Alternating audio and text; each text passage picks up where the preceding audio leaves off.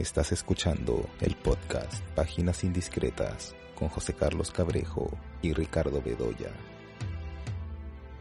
Hola, estamos aquí nuevamente en el podcast eh, Páginas Indiscretas. Eh, yo soy José Carlos Cabrejo. Como siempre estoy acompañado por Ricardo Bedoya. Pero bueno, ahora Ricardo también nos va a conversar desde su posición de director de la Semana del Cine. Y además tenemos un invitado especial que es Rodrigo Bedoya Forno, que es productor y programador de la Semana del Cine, este importante evento de la Universidad de Lima, un evento anual y que pues vamos a hablar justamente de cómo va a ser esta nueva edición, cómo va a funcionar, cómo es que vamos a poder acceder a las películas y por supuesto hablaremos de lo más importante que eh, son las películas, tanto en lo que es la competencia nacional como la muestra internacional. Así que bueno, a ver, comenzaremos con Rodrigo. A ver, Rodrigo, cuéntanos qué características va a tener esta nueva edición de la Semana del Cine, al menos con respecto a lo que fue la edición del año pasado. ¿Qué tal? Muchísimas gracias por, por invitarme. A ver, creo que esta edición de Semana del Cine, ¿no? Que también va a ser una edición, una edición virtual, tiene una, una diferencia clave, ¿no? Que este año hemos regresado a la, a la competencia de películas nacionales, ¿no? Que este año se llama el concurso de cine peruano.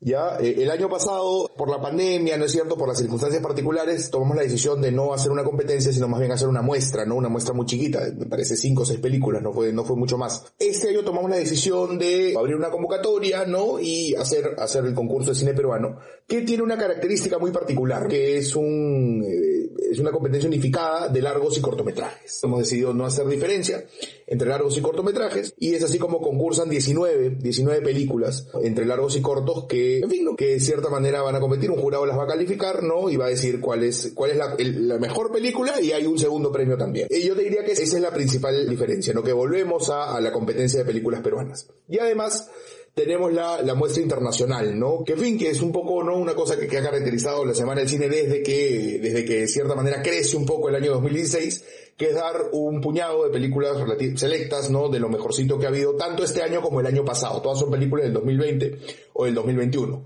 ¿No? Tenemos también 19 películas, ¿no es cierto?, de, de, de distintos países, ¿no? Tenemos películas de Grecia, de Turquía, de Malta, de Corea del Sur, de Indonesia, de Francia, de Argentina, de Reino Unido, de Kosovo, de Italia, de Japón y de, y de Estados Unidos, ¿no? Entonces es, hay una diversidad bien interesante que de cierta manera se mantiene en la, la muestra internacional. Y por último vamos a dar dos cortometrajes, ¿no? En un pequeño esto, evento que estamos realizando con la Cátedra UNESCO, que es de cierta manera una comisión que trabaja con la universidad, un cortometraje colombiano que se llama Amor del 48 sobre el Bogotazo, ¿no es cierto? Que es un evento, un evento político muy importante en Colombia, el asesinato de un político muy importante en Colombia el 48 y además vamos a dar La Captura, que es un cortometraje de Carlos Quirós que cuenta la detención de Abimael Guzmán el año 79. Creemos que es un cortometraje que por, por ciertas circunstancias ocurrieron hace un tiempo, ¿no? La muerte de Abimael Guzmán puede generar un interés muy particular.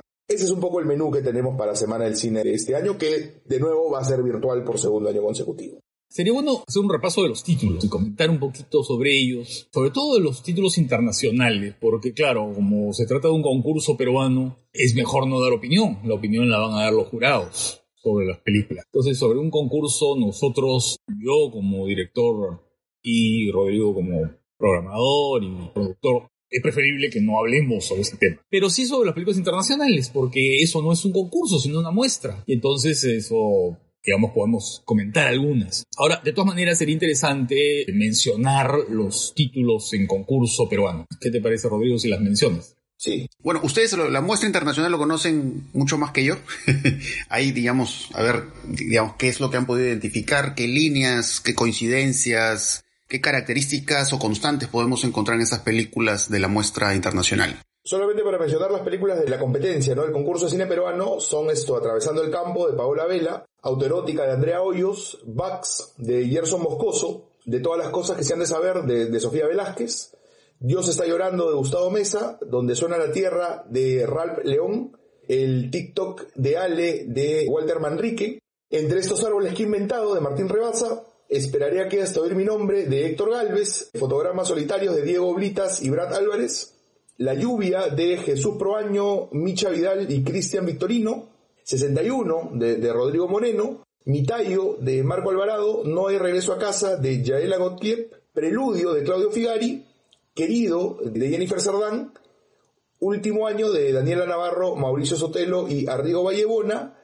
Vientre vacío de Silvana Alarcón y finalmente Voluntad de Robert Hulka. ¿no? Esas son las 19 películas que, eh, que concursan en la muestra de, películas peruanas, en la competencia de cine peruano. Entonces, Ricardo, ¿tú quieres hablar de la muestra internacional como para introducirla? Sí, como no, claro. A ver, la muestra internacional de alguna manera se ha construido como, como se ha hecho en las anteriores, seleccionando películas importantes, películas que han marcado este año, películas que han tenido un reconocimiento crítico o, han tenido, digamos, alguna presencia importante en festivales. Y tenemos películas casi de todos los festivales que se han realizado este año. Los festivales importantes, porque tenemos algunos títulos de Berlín, tenemos títulos de Cannes, tenemos títulos de Toronto, tenemos Sundance también, tenemos eh, festivales eh, de diferentes lugares del mundo. A ver, comencemos mencionando algunos de los títulos importantes. Yo diría que La Rueda de la Fortuna y la Fantasía es un título muy, muy, muy jugoso y muy notorio esta película ganó el premio del jurado en el Festival de Berlín de este año y está dirigida por eh, Ryosuke eh, Hamaguchi, que es uno de los nombres claves del cine actual. Es un eh, japonés que ya tenía algunas películas anteriores, ¿no? Tiene algunas películas anteriores como Happy Hour, como Asako 1 y 2, películas que no se han visto lamentablemente en el Perú y que este año presentó dos películas. Una en el Festival de Berlín, que es la que vamos a ver en la Semana del Cine, y ganó el gran premio del jurado, y la otra en el Festival de Cannes, que se llama Conduce mi carro. Hamaguchi es un director que reivindica ¿Saben qué cosa? La belleza de la palabra, de los diálogos y de la expresión verbal en el cine. Pero también es un cineasta muy particular porque en este caso, por ejemplo, en la rueda de la fortuna y la fantasía, lo que hace es narrar tres historias. Tres historias que están marcadas por encuentros, por situaciones azarosas, por planes que se establecen y que no necesariamente salen como uno los piensa. Y centrada en tres personajes femeninos y un masculino en fin, hay también hombres en, el curso de la película, pero creo que la, atención principal de Hamaguchi está en las mujeres enfrentando situaciones que van a ser más o menos inesperadas y ante reacciones inesperadas. Y ese, eh, son ese tipo de películas que en verdad las vemos con gran placer, pero también las oímos con gran placer, porque en la película hay una serie de tramas que se verbalizan, hay seducciones que se verbalizan, hay encuentros que van, eh, digamos, construyendo una especie de, que van urdiendo una especie de trama interesantísima y que se resuelve de una manera más o menos inesperada. Creo que ese es un plato muy, muy, muy, muy fuerte de esta semana del cine, de la séptima semana del cine ya. A ver si Rodrigo dice algún otro creo que la descripción de, Hamaguchi, que ahorita debe ser de los autores más reputados del, panorama del cine contemporáneo, ¿no? O sea, yo creo que este año se ha metido Hamaguchi en una especie de, casi que de top 5, ¿no? De, de, de los directores que, más importantes del, cine contemporáneo con sus dos películas. Y me hace muy interesante cómo la palabra va revelando aquello que se quiere decir, pero también aquello que no se quiere decir. Y es en ese juego creo que Hamaguchi consigue consigue cosas bien interesantes. Creo que otro, otro plato fuerte para mí es Tralala de Arnaud Larrieux y Jean-Marie Larrieux, que es una película francesa, que es un musical. Es un musical que cuenta un poquito la fantasía de ser otro, la fantasía de vivir una, una situación en la cual de pronto pues todo el mundo nos confunde con alguien y nos metemos pues en un universo distinto, con personas que no conocemos pero que ya nos conocen, y eso da, no como una especie de, de, dar rienda suelta a una serie de situaciones que están cantadas. O sea, es, es la canción, ¿no es cierto? Es el placer de la canción y el placer del movimiento que con, lo cual los directores, ¿no es cierto?, nos van mostrando las, las situaciones. Es una película de, de, gran vitalidad, ¿no? Es una película que creo yo tiene, tiene un costado muy vital, tiene también un costado muy melancólico, ¿no? Porque se trata de, reconstruir ciertas relaciones, o porque este personaje de pronto se, se, mete en un universo, ¿no es cierto?, de relaciones que están como que rotas, o relaciones que han quedado inconclusas, o relaciones que, que el tiempo ha debilitado, y creo que, que justamente en esta especie de experimentación con la canción, pues la, película consigue momentos sumamente emotivos. Decía Ricardo que, que Hamaguchi es un director que, que, que se ve y se escucha con placer, creo que lo mismo pasa con es una película que también se escucha con, muchísimo placer. Sí, los Larrieux eh, son directores de una corriente muy particular del cine francés, porque apuestan a lo extravagante, apuestan a lo insólito, apuestan a entrar en un mundo en el cual lo naturalista del cine francés clásico es dinamitado. Aquí hay humor, hay ironía, hay musical y además tiene un encuadre así un poco singular porque hay secuencias, en muchas partes de la película están ambientadas en, en Lourdes, que es esta ciudad donde, ¿no es cierto?, ah, es una ciudad santuario. Y entonces hay eh, la idea de la sensualidad de lo cotidiano, pero también la religiosidad que vamos viendo como telón de fondo. Y ese contrapunto, ese contraste es eh, de lo más interesante en Tralala, que es una película muy rara, muy singular, muy original, con algunos lados así de toques surrealistas, de toques eh, que se escapan, que se fugan del realismo.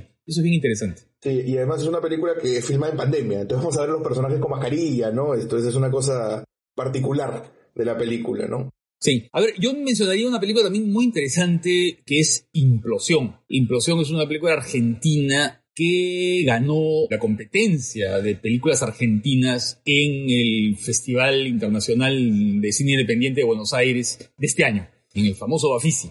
Implosión es una película que va mezclando varias cosas. Va mezclando lo que es el documento, porque la película refiere un hecho que fue, que ocurrió, un hecho trágico que ocurrió en el año 2004 en una localidad de la provincia argentina va, mezclándola con la representación de la memoria, que es un tema fundamental en el cine latinoamericano de los últimos años. La memoria, ¿no? Cómo recuperar la memoria. Pero, y en este caso se trata de un grupo de, muchachos, de supervivientes, dos supervivientes de, una, de un hecho trágico, que van a buscar a la persona que provocó ese hecho trágico, después de muchos años. Pero en el camino van ocurriendo cosas. Entonces, claro, lo importante es eso, recuperar la memoria, pero recuperar la memoria contrastándola con el presente. ¿Qué quedó de esa memoria? ¿Cómo nos confrontamos a ella? ¿Qué pasa en el camino cuando queremos repararla? En fin, todos esos asuntos están tratados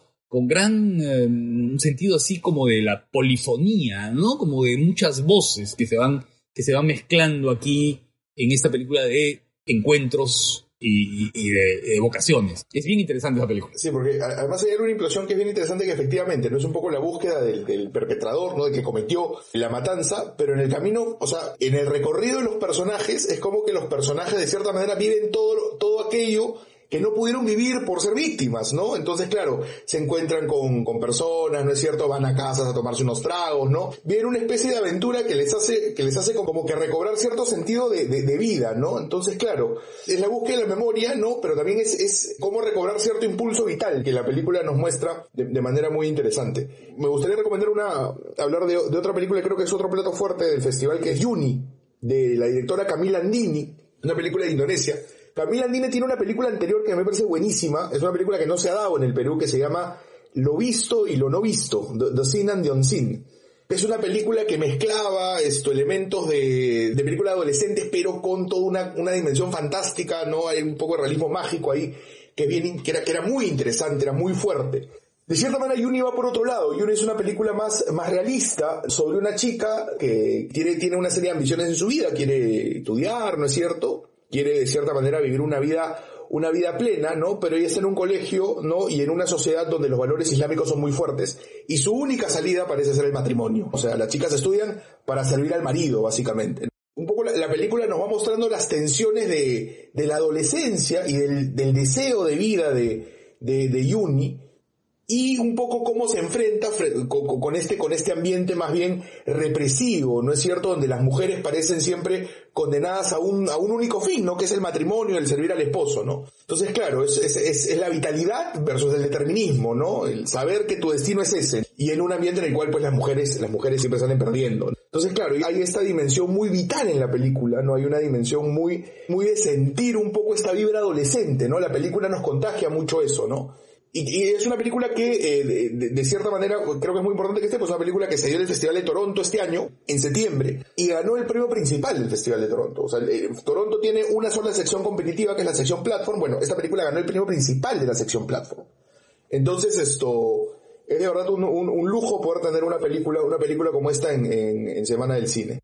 Yo quería mencionar una película que se llama Las cosas que decimos, las cosas que hacemos que es una película francesa de Manuel Muret. Muret es un actor muy conocido, es un actor que ha trabajado mucho en el cine francés, es un, ha trabajado en comedias, en fin.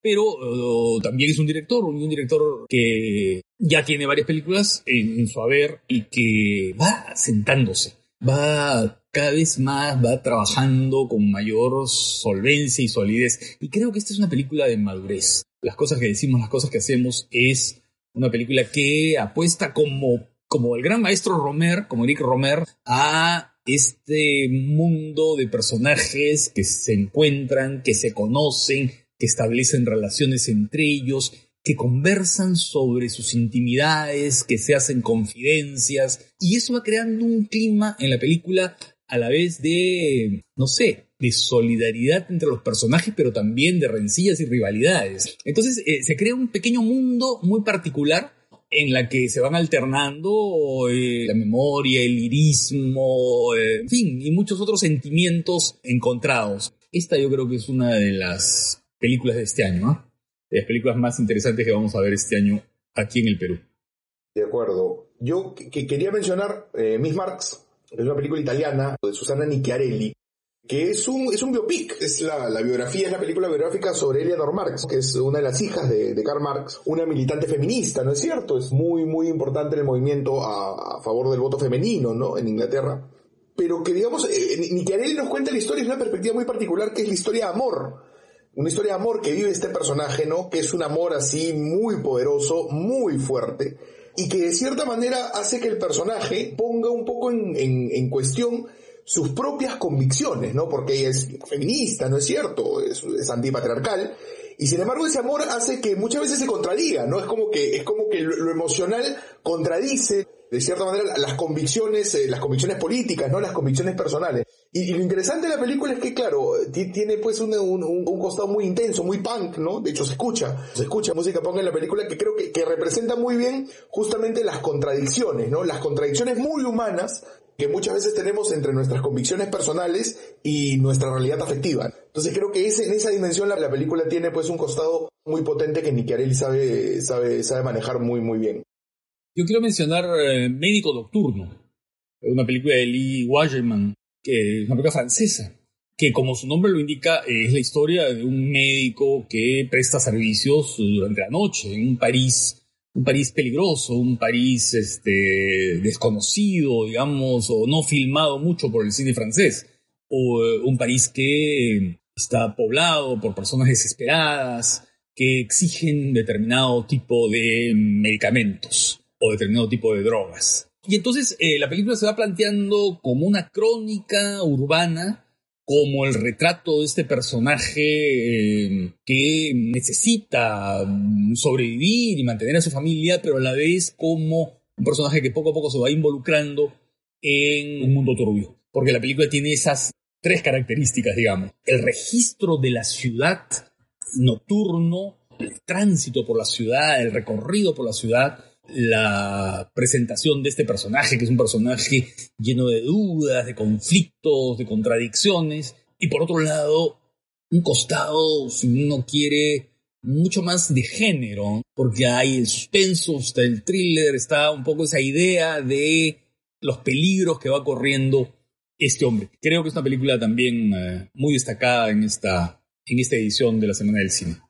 Hay una película que creo que quiero destacar, que es La muerte de dos amantes. Es una película independiente estadounidense, hecha con tres dólares, o sea, es una película que se nota que es esto, que, que, que es muy barata, y que de cierta manera pues cuenta, cuenta la historia de un hombre que, que se niega a aceptar que su relación terminó. Él vive en, en un pueblito en Estados Unidos, ¿no? Esto, en un lugar pues esto absolutamente, absolutamente aislado, ¿no? Y un poco pues la película nos mete en el, en el, en el lado interno del personaje ¿no? En su, en su mundo interno, tratando de lidiar justamente con una situación que lo desborda, ¿no? Que es el hecho de, de ver cómo, cómo, cómo se separó su esposa y que básicamente pues su relación, su relación ya acabó. Y, y, la película pues eh, va, va, va, mezclando una serie de cosas, va mezclando la furia, va mezclando la resignación, va mezclando los intentos de reconciliación. Es una película por la que pasan un montón de emociones y todas son muy intensas, ¿no? Hay un trabajo ahí muy, muy importante la puesta en escena que intensifica mucho un, poco el repertorio de emociones que siente el personaje. Y eso nos involucra muchísimo con lo que, con lo que vive, ¿no? Este personaje en este mundo aislado, en el clima frío, pasa un invierno, un invierno así muy, muy, muy fuerte, que nos va mostrando la película. Y en ese invierno el personaje quema, ¿no? El personaje pues vive en este, en esta, en esta especie de, de negación que lo hace vivir un rango emocional muy grande. Es una película muy chiquita, ¿no? Es una película que se nota además que, que tiene pues un costado muy independiente que, que, que eso la potencia, sin duda que hace recordar un poco las películas independientes de los años 70, las películas americanas independientes de los años 70, a los comienzos de Terrence Malick, en fin, ese tipo de, clima, cosa pasional, de cosa, ¿no? Es muy interesante esa película. Luego está Después del Amor. Después del Amor es una película británica que presenta la historia de una mujer inglesa convertida al islamismo, pero que ha quedado viuda recientemente. Y la mujer eh, va, por supuesto, descubriendo los secretos del marido fallecido. Y entonces ahí se comienza una trama muy particular que pasa del puerto de Dover, donde se ambienta la acción, hacia el otro lado, ¿no es cierto? Hacia Francia. Y entonces al descubrir los secretos que guardaba el marido, empieza una confrontación de convicciones, de maneras de vivir, maneras de, concebir lo que la feminidad, ¿no es cierto? El hecho de ser mujer. Es un choque de culturas. Es un encuentro y un choque de cultura. Y un poco la película va trabajando esa dimensión y va observando cómo se van a, va a resolver este asunto. Entonces es una película que tiene una trama que te va envolviendo, porque, claro, está jugando a un poco a ese descubrimiento de algo que no se conocía, el descubrimiento de aquello que callan hasta las personas que te rodean y que comparten tu intimidad. Es una película interesante. Yo quiero mencionar dos películas, esto, que la sur del hecho de que, vienen de países que no necesariamente tienen una filmografía muy amplia, ¿no? Que son Malta y Kosovo. Por un lado, esto, Lutsu, ¿no? Es, la historia de un pescador que, esto, digamos, en el transcurso de la película se va metiendo en una trama, ¿no? Un poco sórdida, ¿no? De, tráfico, de tráfico de insumos, ¿no? Pero lo interesante de la película tiene que ver, tiene que ver uno con el retrato muy, muy realista, ¿no es cierto? Muy fuerte, muy, como muy palpable, ¿no? del personaje y de, su profesión, ¿no es cierto? Entonces, claro, sientes el esfuerzo físico, sientes, ¿no es cierto? Un poco la materialidad de la pesca, por decirlo de alguna manera. Y poco a poco la película va cambiando un poco de tono, ¿no? Y de pronto, ¿no? Nos vamos metiendo en la noche de este portito en el cual ocurre la película para ver justamente un poco en el mismo, en el mismo tono del retrato, ¿no? Justamente cómo la historia se va volviendo cada vez más sórdida, cada vez más peligrosa, comienza a haber una dimensión pues más ligada al thriller, ¿no? Que la película también maneja, maneja muy bien. Y por otro lado, ver a Sueños del Mar, ¿no? Que es una película kosovar que, que, que, es la historia de una mujer que está casada con un juez. Algo ocurre, ¿no? Y de pronto una casa que tienen los dos comienza a ser muy deseada, una casa que tiene en el campo además, comienza a ser muy deseada por un grupo de personas, personas poco, poco confiables, ¿no? Un poco sórdidas. Y claro, y eso comienza a ser también eh, como que como un elemento que lleva la, la, la, película hacia el lado del thriller, ¿no? Hacia, hacia una serie de peligros por los que tiene que pasar la protagonista. Pero que claro, ¿no? También, también nos, van, nos va mostrando pues una serie de contradicciones, ¿no? Las contradicciones entre el campo y la ciudad, entre de cierta manera las tradiciones más arraigadas y, y las tradiciones más modernas, y un poco pues los, eh, los desajustes de una sociedad en construcción, ¿no? Como es la, como es la sociedad kosovar, ¿no? Entonces, claro, es una, es una película que a partir, que a partir de lo íntimo, ¿no es cierto? El retrato de esta mujer que, que de cierta manera lucha por, por no caer en el juego, ¿no? De aquellos que quieren manipularla, ¿no? Pues a partir de esa historia íntima vamos viendo un mosaico un poco más amplio de corrupción, de tensiones culturales, que, que de cierta manera se, son muy potentes. Bueno, yo quería mencionar dos películas turcas, que son El Leopardo de Anatolia y Entre dos amaneceres, que son dos películas que hablan de personajes en la Turquía de hoy, una, una, Turquía que, en fin, enfrenta problemas sociales y políticos muy, muy duros y que en ambos casos están relacionados con asuntos de trabajo, con asuntos laborales. Una ocurre en un zoológico y el otro en una planta, en una planta industrial. Y eh, en ambos casos los personajes tienen que enfrentar situaciones que no esperaban, situaciones que los sobrepasan y que los sorprenden y entonces tienen que entrar en un mundo que les plantea problemas éticos. Y en ambos casos, si bien el estilo es muy distinto, eh, son películas que a mí me, me recuerdan mucho eh, algunos asuntos de las películas de los hermanos Dardenne. de los hermanos de estos famosos cineastas belgas, de Pierre y Jean-Luc Dardenne, porque son películas en las cuales los personajes tienen que enfrentarse a alternativas, tienen que enfrentarse a dilemas, y son dilemas que tienen que ver con decisiones muy delicadas, decisiones que los enfrentan a su propia familia en un caso, a su entorno laboral en el otro, y así, y consigo mismos. Se enfrentan consigo mismos y ponen a prueba sus convicciones. Y son las dos películas eh, turcas, una cinematografía que no conocemos mucho por aquí. De acuerdo. Hay tres películas francesas. O sea, a ver, hay más películas francesas, hemos mencionado varias películas francesas, de hecho. Francia es el país que más películas tiene dentro de lo que es la muestra internacional. Porque hablar de las tres que no hemos, hemos mencionado, ¿no? Que son esto, una, una historia de amor y de deseo al abordaje en lugar de otra, ¿no? Una historia de amor y deseo es una historia juvenil. Es una historia de amor juvenil entre dos jóvenes de origen magrebí que viven en Francia y que un poco, y que se van enamorando, ¿no? Y un poco lo interesante de la película es ver, ¿no? Cómo este romance juvenil pues se va van haciendo y al mismo tiempo se va saboteando, ¿no? Por los propios personajes, sobre todo por el personaje masculino que es una especie de, ¿no? De, arquitecto de sus propios fracasos. Y la película tiene una naturalidad para mostrarnos un poco este, esta historia de amor, ¿no? Tiene una, una ligereza, tiene un, una, una espontaneidad muy grande la película, ¿no? Creo que eso es una cosa, es una cosa con la que uno puede identificarse bastante. Eso por un lado. Por otro lado, el lugar de, el, lugar de otra es una película que más bien está un poco, un poco, si ustedes quieren, a, a las antípodas. Es una película que ocurre pues en, en la Francia de la, de, la, de la, Primera Guerra Mundial, en Europa en la Primera Guerra Mundial, y que nos muestra la decisión de una mujer de hacerse pasar por otra persona. Y un poco eso va a generar una, una, una, serie de situaciones que la película nos va mostrando de forma muy clásica, ¿no? Priorizando siempre un poco a los personajes y las relaciones que se van estableciendo relaciones que tienen que ver, ¿no es cierto?, con la confianza, con, con la mentira, con, con, la traición, con el jugar a ser otra persona. Y hay pues todo un juego ahí que es muy, interesante y que la película pues va construyendo un universo muy particular en base a eso. Y finalmente, el abordaje, ¿no?, que es una comedia, es una comedia de Guillaume Braque, que es un director también de, los directores más importantes, ¿no? Probablemente que, trabajan hoy en Francia, ¿no? Un tipo, un cineasta, ¿no? Que tiene una capacidad para meternos en ambientes relajados, ¿no? En ambientes donde, donde en teoría pues los personajes están en una situación de, de diversión, ¿no? Y acá lo que vemos es dos amigos que van a hacer un viaje a un balneario, ¿no? Y ahí en ese viaje, ¿no es cierto? Esto, comienzan a pasar pues toda una serie de,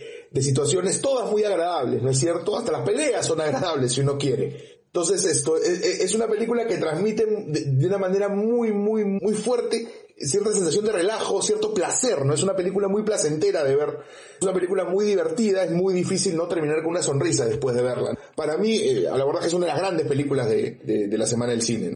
Sí, yo estoy de acuerdo con eso, ¿no? Yo creo que es uno de los, así, de los platos fuertísimos, junto con Hamaguchi, en fin, Muret y algunas otras más, pero esta película es una película de goce. Y son esas películas así gozosas. Creo que Guillaume Braque es uno de los grandes del cine francés actual. Y también es un cineasta que película a película ah, va asentándose y uno va viendo su progreso. Y creo que esta es una película también ya de perfecta o dominio y madurez, ¿no? Luego está, a ver, una, una película, hay coreanas, ¿no? Ahora que el, cine coreano está de moda, ahí tú, tú, Rodrigo, tal vez puedas hablar más de ella. Sí, esto, no, Solitarios, ¿no? Que es una película que estuvo hace muy poquito en el Festival de Cine de Toronto. Es una ópera prima, ¿no? Es una primera película sobre una joven que básicamente no tiene ningún contacto humano. Es una joven que no tiene ningún contacto humano y que más bien su único contacto es con el celular. Ella misma rehuye los contactos, ¿no es cierto? Que, que, que son, pueden ser mínimos, ¿no es cierto? Se tiene que decir hola, dice hola, pero, pero no hay ningún tipo de, de mayor interacción ¿no? Come sola, va del trabajo a su casa, ¿no? Y todo el tiempo está pegando el celular. Y algo ocurre en la película, hay un, hay un giro, ¿no? Algo que tiene que ver con un vecino, que hace que la propia joven comience a replantearse un poco justamente eh, esta dimensión tan cerrada, ¿no? Y un poco el, el, propio personaje comienza a salir de su caparazón y comienza a ver, ¿no? Que los contactos humanos no necesariamente son una cosa tan tan mala, ¿no? Entonces comienza pues a establecer ciertas relaciones que son muy particulares en su trabajo, en su vida personal. Y es una película que se basa en eso, ¿no? Se basa en esos pequeños momentos, en esos pequeños placeres, ¿no? En esos pequeños, pequeños momentos de conexión que de cierta manera pues son un poco la base de la película y que le dan pues un tono muy humanista, ¿no? Un tono muy, muy amable, ¿no? Es, una película, si tú quieres, de, autodescubrimiento que resulta, que, que, resulta también sumamente, sumamente placentera de ver. Efectivamente, ¿no? El cine coreano un poco está teniendo un momento muy importante y creo que Solitarios representa, si ustedes quieren, una vertiente, una vertiente muy rica, porque hay, primeras películas que salen de Corea del Sur que por ahí son medio, medio ignoradas y que creo que, que una de las misiones de la Semana del Cine es quizás rescatar películas como, como Solitarios, ¿no? Que, que son películas muy, muy, muy emotivas, ¿no? Pues, creo que puede, hay un público que puede estar muy interesado en ver una película como esta. Ya, yo mencionaría, creo que son las dos últimas de, de la muestra, que serían Luna, 66 preguntas, y una película argentina llamada Un crimen común. En los dos casos, los personajes centrales son mujeres. En el caso de Luna 66 preguntas, que es la película griega, ¿no? Es una película griega, es la relación de una joven que restablece una relación con el padre en una circunstancia excepcional, ¿no? No voy a decir cuál es. Y eso supone un proceso, un proceso de descubrimiento, de conocimiento, ¿no es cierto?, de comprensión, de conocimiento de los dos, ¿no? Algo que no había ocurrido hasta ese momento. Eh, que es una película que estuvo también en el Festival de Berlín de este año. Y la película argentina, Un crimen común, también, ¿no es cierto?, tiene en el centro a una mujer que tiene un conflicto moral. Tiene un conflicto moral muy fuerte porque ocurre algo que ella pudo haber evitado. Y entonces empiezan sentimientos de culpa y empieza suspenso y empieza esta, no sé, pues, esta, e, e, esta desazón interna que va la película siguiendo con mucha capacidad de observación. Es una película que dirige Francisco Márquez. Y que además tiene coqueteos con el cine de terror, ¿no? Por momentos, ¿no? Porque hay elementos que, que, que van apareciendo, ¿no? Sí, pues no, eso es un poco lo que, lo que, lo que tenemos para, para, para este año, la muestra internacional, ¿no? Creo que hay una selección muy variada. Hay países que no son, que vamos a conocer cine, por ejemplo, de Malta, ¿no es cierto? Cosas así que, que no son muy frecuentes en el Perú. Sí, creo que hay una, una amplitud muy valiosa toda la, la, selección de películas de la muestra internacional. Pero bueno, quiero preguntarle a Rodrigo dos cosas, quizá ya para terminar este episodio. Primero, el asunto de los conversatorios, ¿no? ¿Cuáles son los temas que se van a tratar en los conversatorios? Bueno, sé que también va a haber presentación, sé que en una, una de estas emisiones voy a participar con Ricardo presentando el libro que él editó sobre Fellini. Yo voy a presentar la última edición de Ventana Indiscreta de, dedicada al cine Corea del Sur. Entonces, cuéntanos un poco eso, ¿no? Cuéntanos cuáles son los temas que se van a tratar en los conversatorios. Y otra cosa que es muy importante, y creo que es algo a lo que deben estar atentos quienes nos escuchan, es cómo vamos a poder acceder a estas películas, cómo es que vamos a tener eh, la, pos la posibilidad de verlas. Sí, esto, a ver, los conversatorios, ¿no es cierto?, están organizados a partir de las películas de la competencia, y de la competencia de películas peruanas, del concurso de cine peruano. Entonces, esto, nada, hemos, hemos, hemos diseñado una serie de mesas que de cierta manera lo que buscan es atender a los distintos temas, ¿no es cierto?, de los distintos tratamientos expresivos que por ahí hemos podido de cierta manera encontrar dentro de lo que de lo que las películas de la, de la, de, la competencia al momento de hacer la, selección nos ofrecían. Entonces esto, básicamente, ¿no?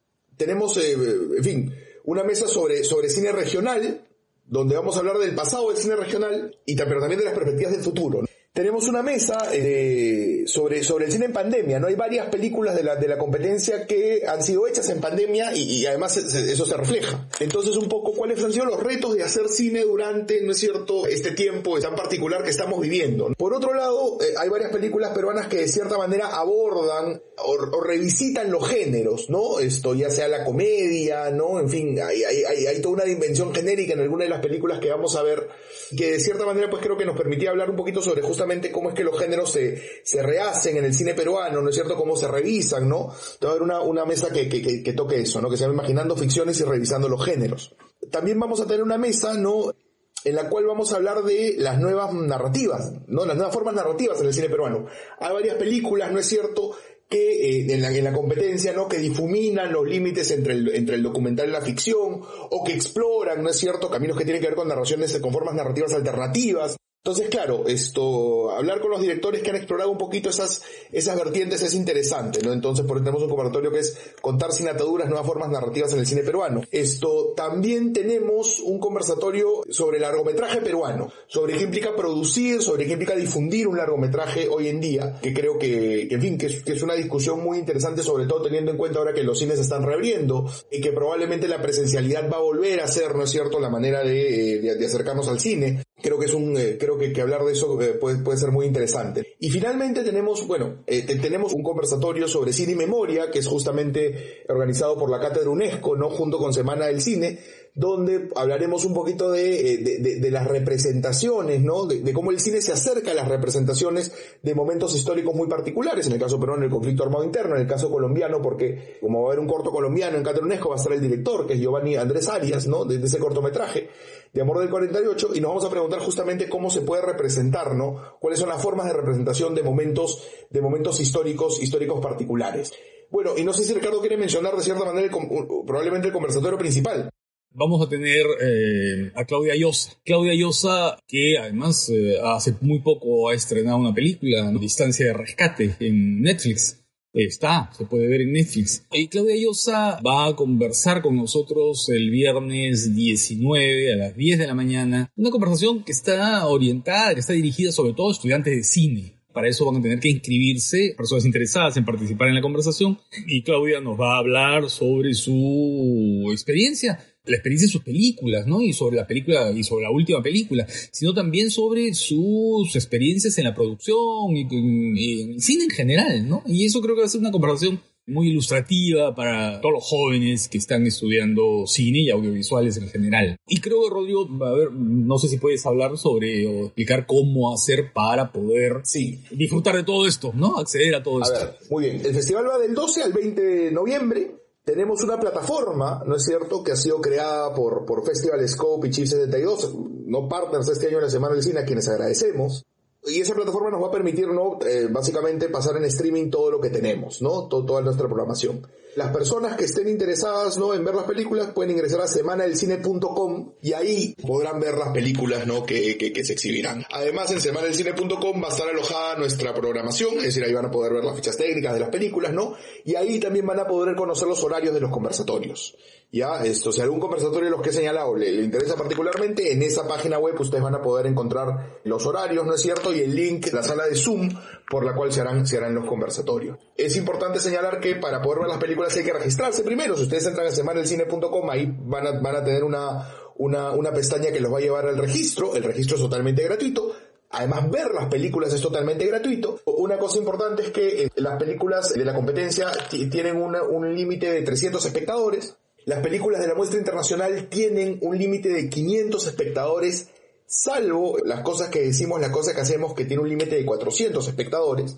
Y todas las películas van a estar desde el 12 de septiembre a las 7 de la noche, ahí sale toda la programación, hasta el sábado 20 a las 11 y 59 de la noche. Salvo, y es importante, las cosas que decimos, las cosas que hacemos, que va a estar solamente 72 horas, es decir, va a estar desde el sábado 12 a las 7 hasta el lunes 15 a las 7 de la noche. Y Lutsu, la película maltesa, que va a estar desde el viernes 12 a las 7 de la noche hasta el miércoles 17 a las 7 eh, de la noche. Y Catarunesco también va a estar, los dos cortometrajes van a estar desde el 12 hasta el 20, de, las 7 hasta las 11.59.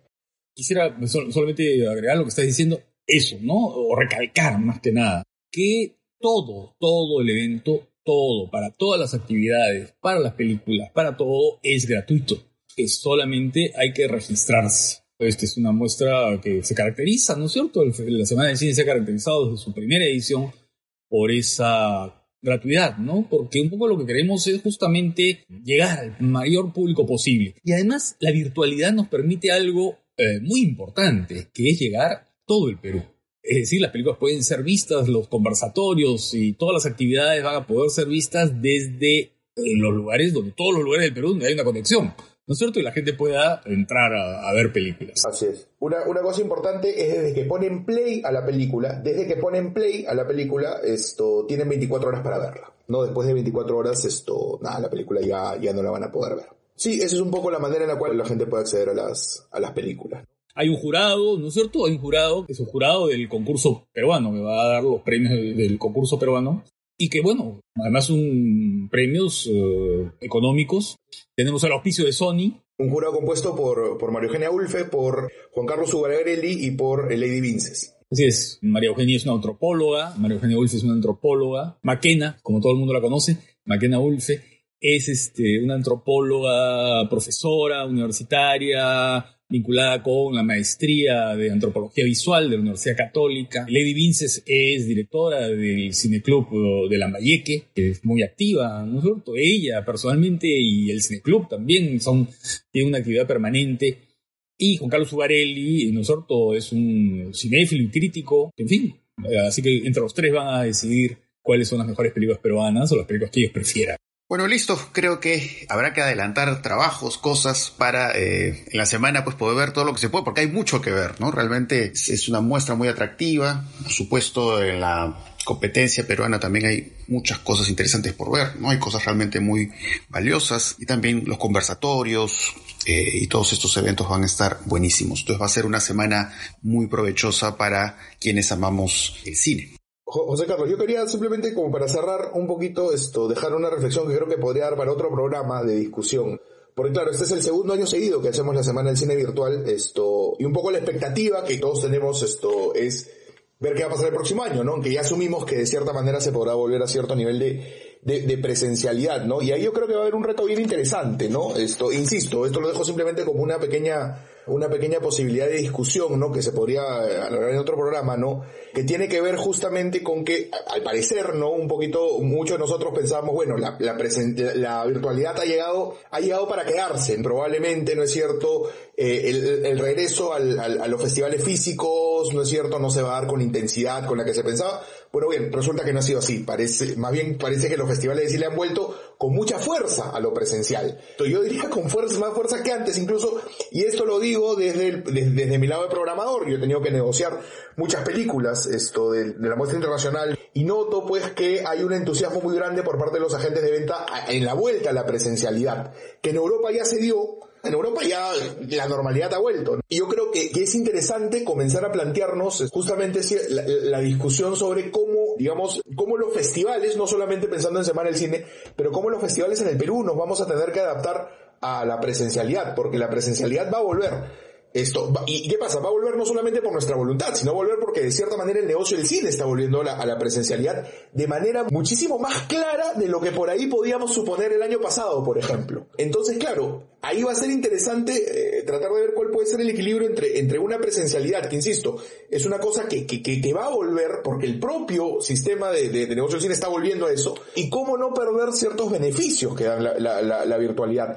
como uno que señaló Ricardo, el hecho de que, por ejemplo, en el Perú se pueden ver todas las películas, ¿no? Esto, la presencialidad de, de cierta manera te reduce, te reduce el espacio. Entonces creo que esa, esa es una discusión que creo que como festivales de cine, como los que estamos un poco metidos en esto, esto, y también, y en nuestro caso en particular como académicos además, ¿no? Es una discusión que creo tenemos que comenzar a tener, porque creo que es un tema, es un tema muy, muy interesante, muy rico además. Ahora, es un tema que excede a los festivales, yo creo que implica todo lo que es la exhibición cinematográfica, ¿no? Y eso es bien importante también para el cine peruano. ¿Cuál va a ser la, digamos, la estrategia del cine peruano para estar aquí y allá, para estar en la presencialidad y para estar también en plataforma? Ese es un tema fundamental ahora. ¿eh? Pero para los pesimistas de la, de la presencialidad, ¿no es cierto que el año pasado decían, no, la presencialidad ya nunca va a ser igual? Está volviendo a ser igual y está volviendo a ser más, más, más fuerte todavía, ¿ya? Creo que eso, eso es una cosa a tener muy en cuenta porque el negocio el cine está, está siendo así, ¿no? Entonces, eso quería, quería dejarlo ahí. Sí, yo creo que, que aunque sea de, en cierta medida, si bien sé en efecto que en los festivales el asunto presencial así está regresando con mucha fuerza, pero de todas maneras creo que no hay que perder las ventajas de lo virtual, ¿no?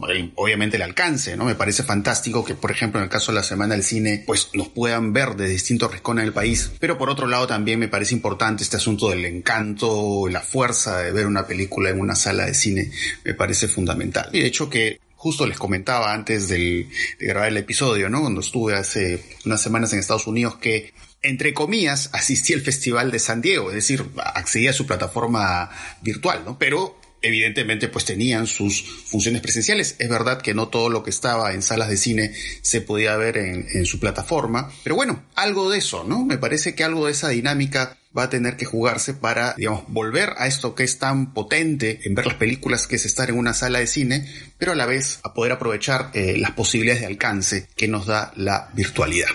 Así que bueno, eso da para una amplia discusión sobre el panorama, el horizonte de los eh, festivales de cine. Así que todos están invitados a la séptima semana del cine que organiza todos los años la Universidad de Lima. Del 12 al 20 de noviembre. Sí es, así que ahí ya nos estaremos por ahí encontrando entre comillas en los conversatorios y bueno, ahí tenemos muchas películas por ver. Una, una cosita nada más, esto, sé que este, este podcast es escuchado en, en varios países del mundo, las películas están geobloqueadas para Perú, no solamente en Perú se pueden ver. Sí, lamentablemente. Lamentablemente, sí. Pero en todo el Perú, eso sí. Pero en todo el Perú, así es. Todo el territorio nacional puede acceder a, a todas las actividades. Valga la aclaración. Así que bueno, ya nos estaremos escuchando en un próximo episodio. Espero que realmente les sea de mucha utilidad todo lo que han podido escuchar. Así que ahí estamos en contacto nuevamente y muy pronto. Chao.